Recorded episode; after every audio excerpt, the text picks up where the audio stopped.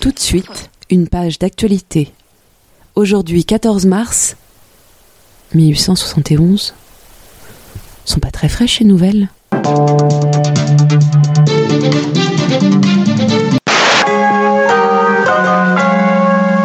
Les nouvelles pas fraîches, la revue de presse décalée dans le temps, aujourd'hui 14 mars 1871. Nous sommes à quelques jours de la Commune de Paris. En bref, depuis juillet, la France est en guerre avec la Prusse. Suite à la débâcle de l'Empire de Napoléon III, une amnistie est signée entre la Prusse et la France. Mais elle est contestée par le peuple de Paris.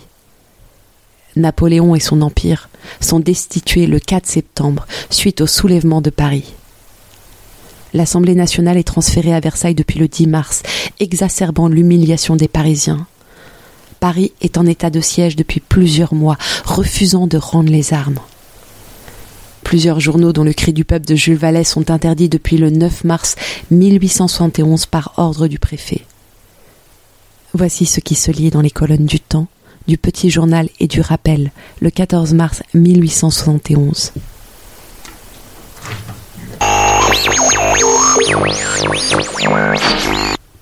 Volé dans le Petit Journal.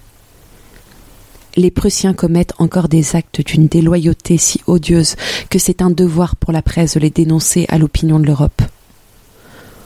On nous écrit de Troyes le 8 mars que l'avant-veille, malgré la signature du traité de paix et les stipulations qu'il renferme, les Allemands ont frappé la ville d'une contribution de 240 000 francs, menaçant les habitants du pillage s'ils n'obtempéraient pas à cette réquisition. Nous souhaitons que tous ces faits odieux de brigandage soient portés à la connaissance de l'Europe. Nous prions nos confrères étrangers de les reproduire dans leurs journaux. Comme il n'existe pas d'autre tribunal que l'ensemble des peuples civilisés pour juger les peuples voleurs, c'est à eux que nous en appelons pour proclamer la flétrissure de la Prusse.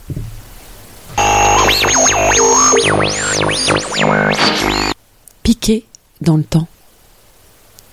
La peste bovine ne fit son apparition à l'abattoir de la Villette que le 16 février de cette année et fut aussitôt constatée par M. Pierre, médecin vétérinaire, et par M. Boulet.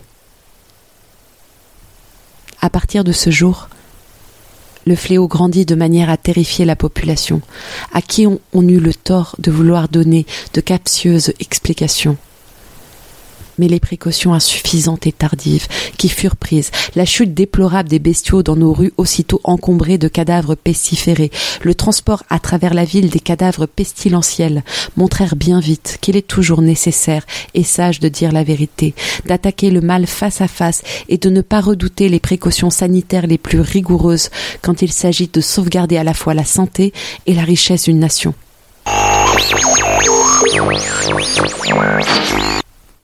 Dans le rappel. Puisque l'on met en suspicion le peuple de Paris, je viens témoigner de ce que j'ai vu en des jours mémorables. J'ai assisté au siège de Paris, et pendant ces cinq mois, ce qui m'a frappé et étonné, c'est le calme, la tranquillité d'âme, la sérénité héroïque de cette immense population, au milieu de tant de dangers et de causes d'émotions et de troubles, batailles, bombardements, famine, isolement du reste de la terre un peuple si maître de lui, si docile à la raison en des jours pareils. Voilà ce qui fera éternellement l'admiration du monde. Car cela ne s'est pas encore vu que je sache à aucune époque de l'histoire.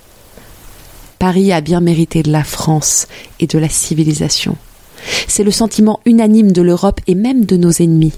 Vous sembleriez proclamer le contraire si vous transportiez ailleurs qu'à Paris le siège de l'Assemblée. Votre présence dans la capitale signifiera gloire à l'héroïsme, reconnaissance, confiance, et ce langage sera compris. Mais en choisissant une autre ville pour y siéger, vous paraîtrez tenir Paris pour suspect et vouloir le punir. Le punir Et de quoi? De son héroïsme? Tout le monde y applaudit d'avoir fait la révolution du 4 septembre. Vous-même venez de sanctionner cette révolution en confirmant la déchéance de la dynastie renversée le 4 septembre. Pensez que la France est non seulement envahie, mais mutilée, démembrée. Prenez garde de la décapiter.